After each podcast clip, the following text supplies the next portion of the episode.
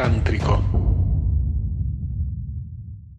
Las diferentes respiraciones tántricas, hay muchas. Una muy interesante es la de ciclos largos. Está muy buena para hacerla por la boca, pero también la pueden hacer por la nariz o de manera variable. Y es la de ir ralentizando y profundizando la respiración. ¿sí? Ciclos largos y grandes.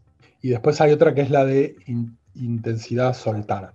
Le llamo, le llamo intensidad soltar. Se inhala con intensidad, con intención, porque fíjate que la palabra intensidad tiene como también la palabra intención adentro. Fíjate qué, interesante.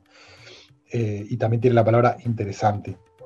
Eh, quiere decir que te interesa. Entonces, intensidad, intención, interés, le pones a la inhalación y soltar.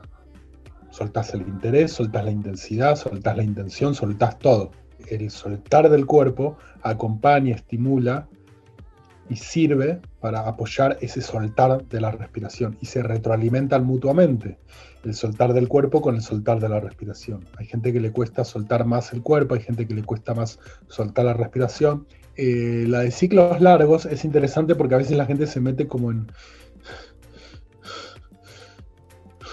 como en cosas muy cuadradas, muy robóticas, entonces el ciclo largo no solamente es largo, sino que tiene amplitud y tiene circularidad, tiene como que es un círculo grande, como un círculo que se va agrandando, como que le da una forma más redondeada a la respiración, porque a veces las personas se ponen a respirar de manera muy cuadrada.